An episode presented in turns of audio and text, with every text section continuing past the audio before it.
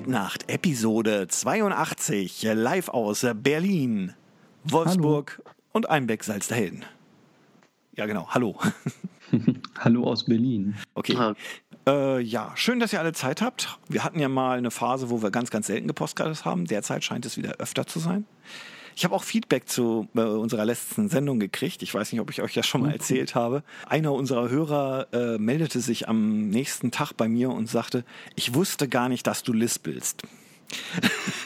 Und äh, der, der, Hintergrund ist folgender. Ähm, ich hatte ein Störgeräusch drauf das letzte Mal. Ähm, das kam äh, von meinem Audio-Interface, äh, wurde das irgendwie ruckgekoppelt über die Analogleitung, mit der ich äh, Jens und Jan reingepackt habe. Und ähm, das gab halt so ein hohes Flirpen und ich wollte das rausfiltern und äh, beim Rausfiltern habe ich äh, verschiedene Filter angemacht, unter anderem einen DSer. Und die DS-Filter, die erzeugen dann doch einen etwas anderen Klang. Ach so. Wenn man ihn zu stark einstellt. Ja, stimmt. DSer, ja. da wird das S weggemacht. Und es wird dann zum, F und das klingt wie Lispeln. Das ist mhm. tatsächlich mhm. ganz amüsant gewesen. Ich habe das selber gar nicht so gemerkt. So genau hatte ich dann nicht mehr hingehört. Ich wollte bloß, dass das äh, Störgeräusch weg ist und das hat auch nicht ganz geklappt. Ähm, ist auch ein bisschen eine Frage vom Pegel. Wenn ich den Pegel niedriger halte, dann ist das Störgeräusch natürlich auch leiser und dann hört man es nicht mehr. Aber äh, derzeit seid ihr jetzt digital im Mixer, das heißt, ich kann die Lautstärken zwischen uns eigentlich nicht mehr regeln, nur noch meine mhm. eigene. Ähm, und naja, das geht aber auch, weil wir sind vom Pegel, glaube ich, gar nicht schlecht heute. Das erinnert mich übrigens auch daran, dass wir das letzte Mal eine Weile über Audio-Interfaces geredet haben, aber die Aufnahme nicht lief, weil ich zu blöd war. Ja, ich bin toll beim Podcasten. Ne? Also gut. Ähm, denn äh, ich, wenn ich mich recht erinnere, hat äh, Jens was Neues und ich habe was Neues. Und es ist mhm. auch gar nicht so verschieden von der Art, was es ist, glaube ich. Was hattest du nochmal, Jens? Ja, äh, ich hatte es ja letztes Mal erzählt. Ich weiß schon gar nicht mehr, was ich da alles überhaupt drüber erzählt hatte. Jedenfalls ging ja mein altes Audio-Interface, was ich längere Zeit benutzt habe, nicht mehr, weil es keine 64-Bit-Treiber hatte. Und da habe ich mich jetzt mal umgeguckt, was es da so Neues gibt, was auch auf jeden Fall keine Treiber braucht. Da ist doch anscheinend, also Audio-Interfaces sind ja ziemlich langlebig, aber die Treiber nicht unbedingt. Und das finde ich irgendwie blöd, wenn man dann nach ein paar Jahren ein, neues Gerät kaufen muss, nur weil der Hersteller keine Treiber mehr aktualisiert für die neuen Systeme. Deswegen habe ich mir jetzt halt eins gekauft, was gar keine zusätzlichen Treiber braucht und was trotzdem zwei Kanäle, jetzt komme ich schon durcheinander, doch zwei Eingänge hat und vier Ausgänge und ein MIDI-Interface von Focusrite, das Scarlett 2 i4 nämlich.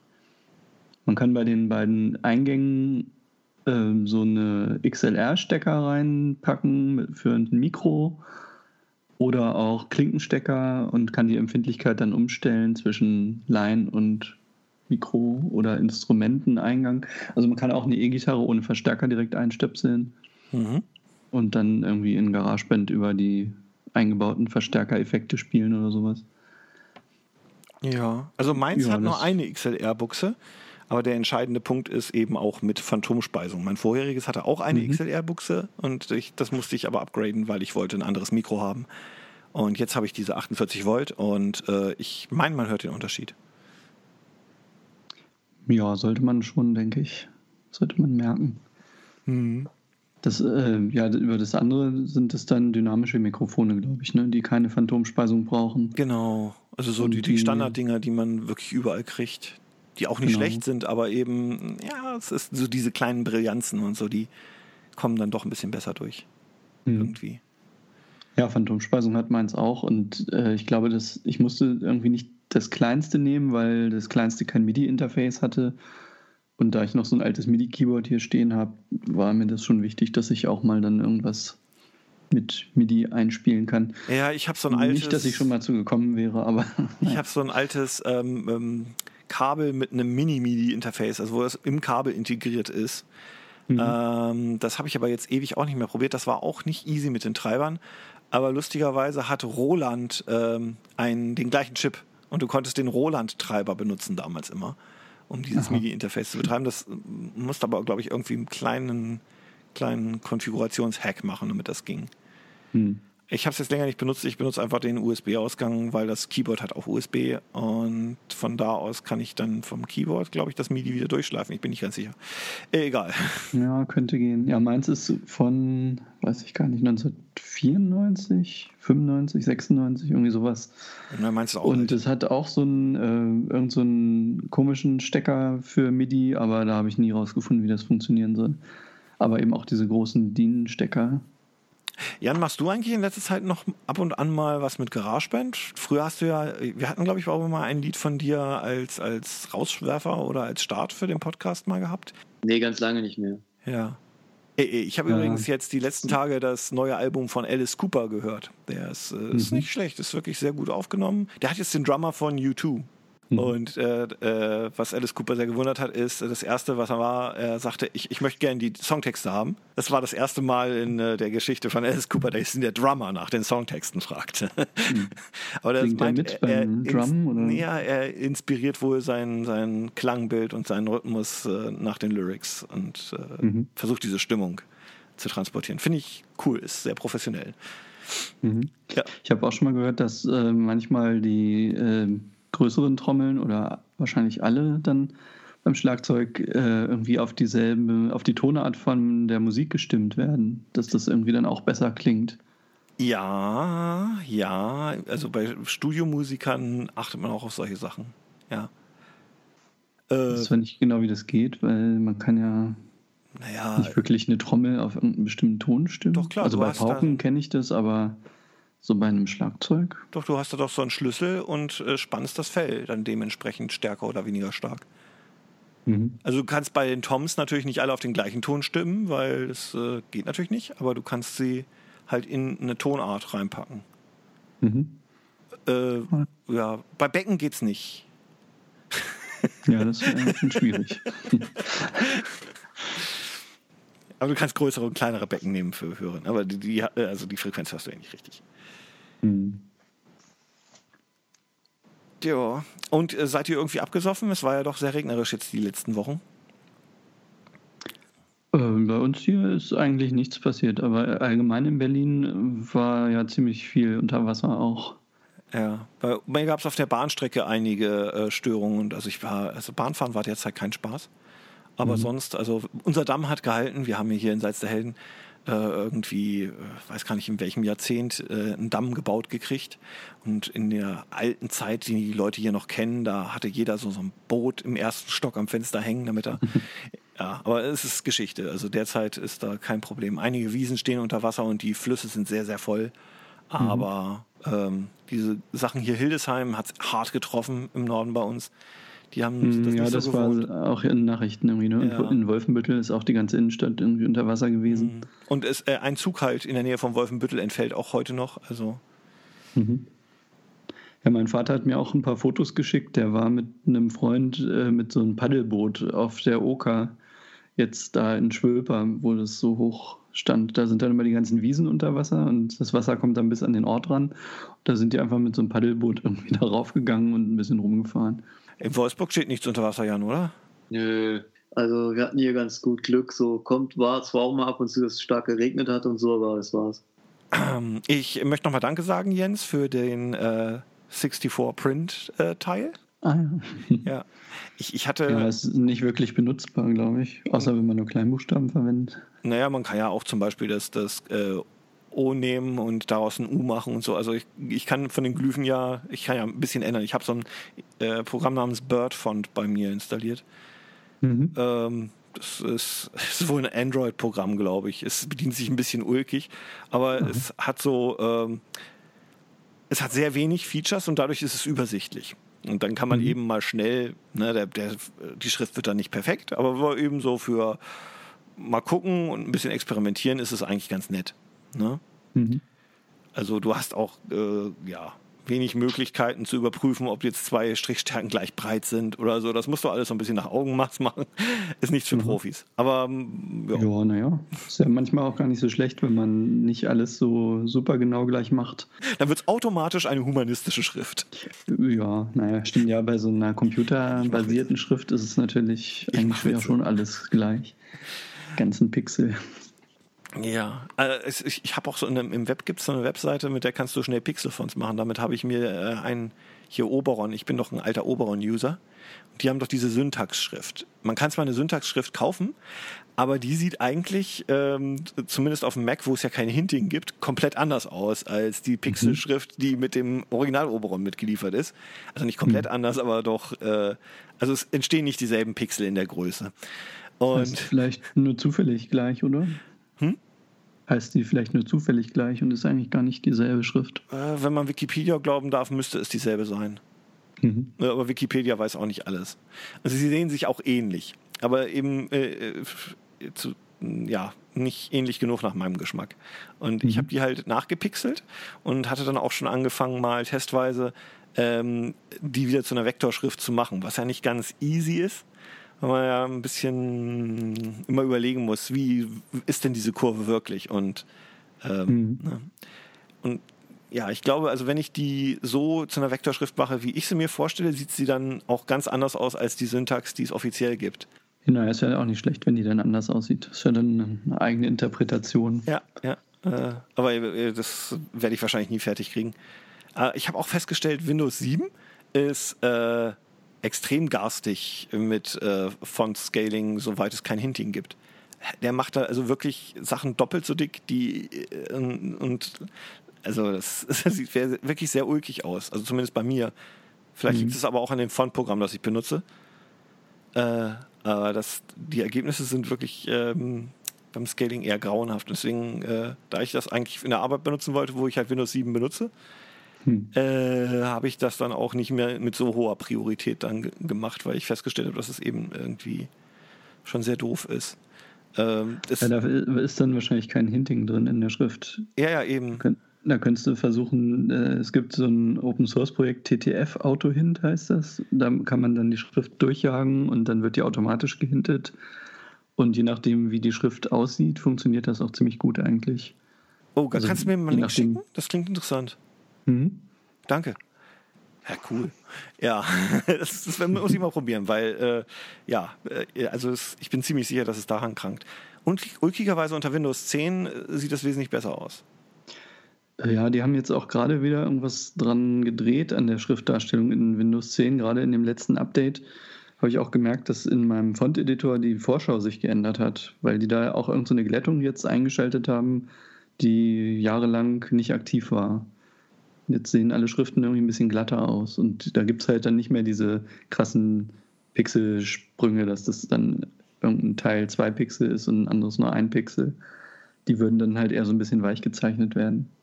Mhm. Ja, zum Thema Schrift kann ich ja natürlich noch erwähnen, dass ja jetzt endlich die Vierer Sans als Mac-Systemschrift für Sierra äh, geupdatet wurde. Ja, das hast du auf Twitter auch äh, verkündet. Mhm. Aber für High Sierra geht es immer noch nicht. Nee, da funktioniert es dann irgendwie wieder nicht. Ich weiß auch nicht, was die da immer ändern. ja, naja. Also jetzt beim letzten Mal, da haben die ein komplett neues Fontformat benutzt, sozusagen, nämlich einen variablen Font weiß nicht, ob ich da schon mal irgendwann was von erzählt habe. Das ist so eine neue Technologie, wo du praktisch eine Grundschrift in dem Font drin hast und dann aber äh, zusätzliche Punkte einbauen kannst, die nur eine Differenz angeben, zum Beispiel wie bewegt sich welcher Punkt, wenn man einen fetten Schnitt draus macht. Dann kannst du halt so gucken, welche Punkte du in die Schrift einbauen musst, also welche Punkte sich verschieben und der Rest von den ganzen Konturen wird praktisch mitskaliert. Und dann kannst du mit so einer, mit praktisch auf so einer Achse dazwischen alle Zwischenwerte berechnen. Ah. Und deswegen hast du eigentlich eine komplette Schrift in der Datei plus noch eine Anzahl von Punkten, die nötig sind dafür, kannst aber dann alles zwischen Regular und Bold, jeden Zwischenschnitt dir live ausrechnen sozusagen.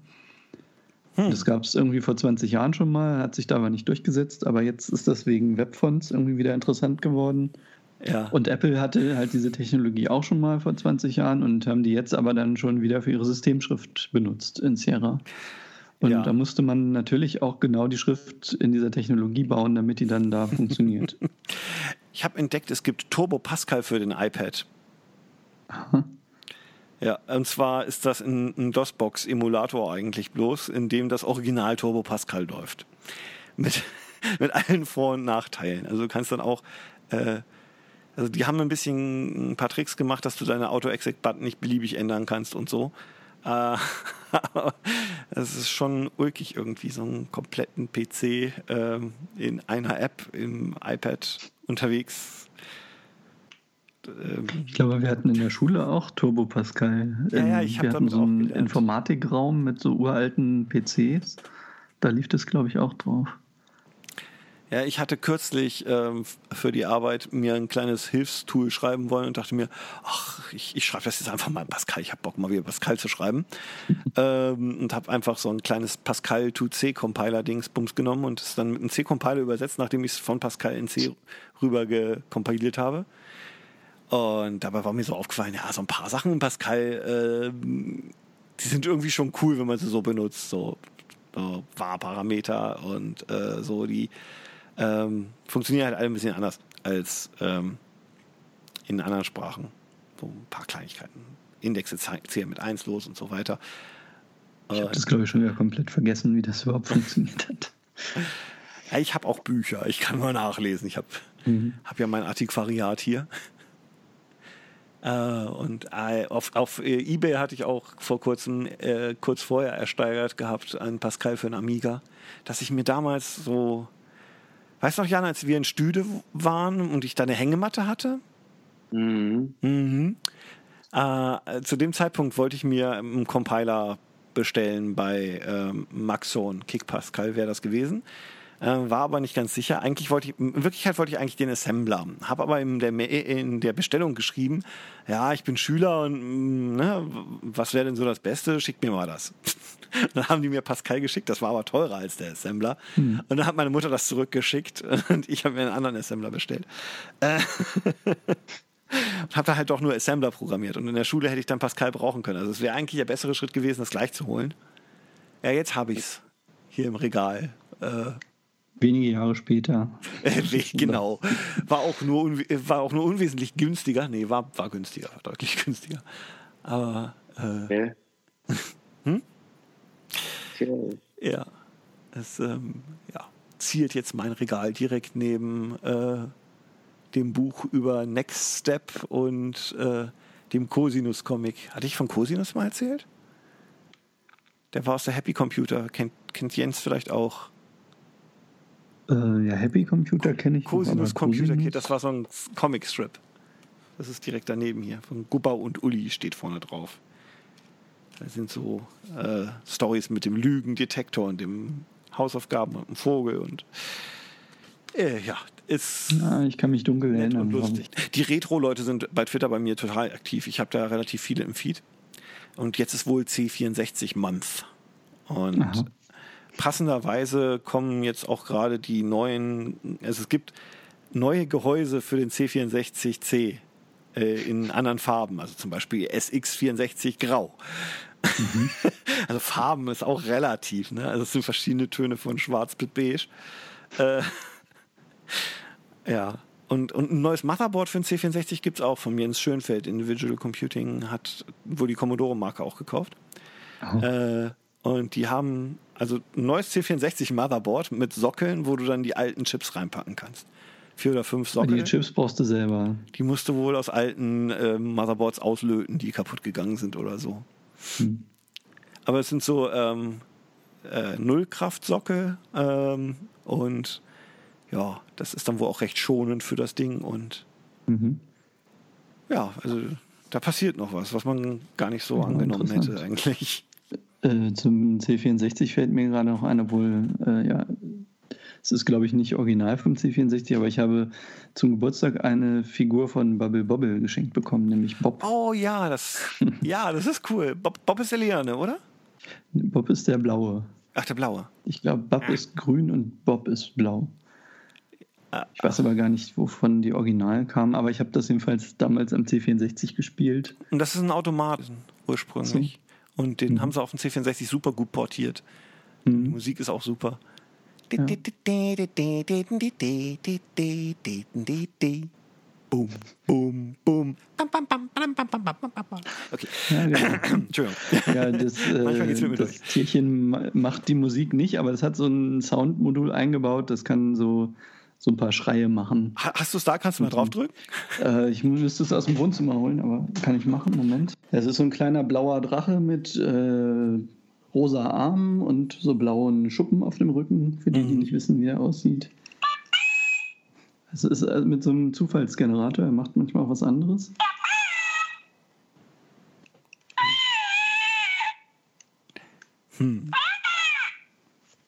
Cool. Kann Konnte mein nicht erinnern, dass C64 die nicht. gesprochen haben damals, aber Nee, also jetzt beim C64 offenbar nicht, aber im, im, äh, sonst würde mir das bekannter vorkommen. Äh, ich habe das auch erst, wann habe ich das letzte Mal gespielt? Ich glaube im März habe ich das Spiel das letzte Mal gespielt. Ich habe hier den, den, den C64 auf meinem Schreibtisch auch stehen. Ich könnte das jetzt anmachen, aber ich glaube, das führt jetzt zu nicht. Ihr, ihr könnt ja mal bei mir vorbeikommen, dann spielen wir zu dritt Bubble Bobble. Ah, das ist ein Zweispielerspiel. Aber gut, egal. Ja, wisst ihr was? Ich glaube, das ist eine coole Episode, die wir schon haben. 27 Minuten sind mir auch lang genug. Ich halte jetzt die Aufnahme an. Seid ihr einverstanden? Ja. okay. Gut, dann noch einen wunderschönen Tag. Und tschüss. Tschüss.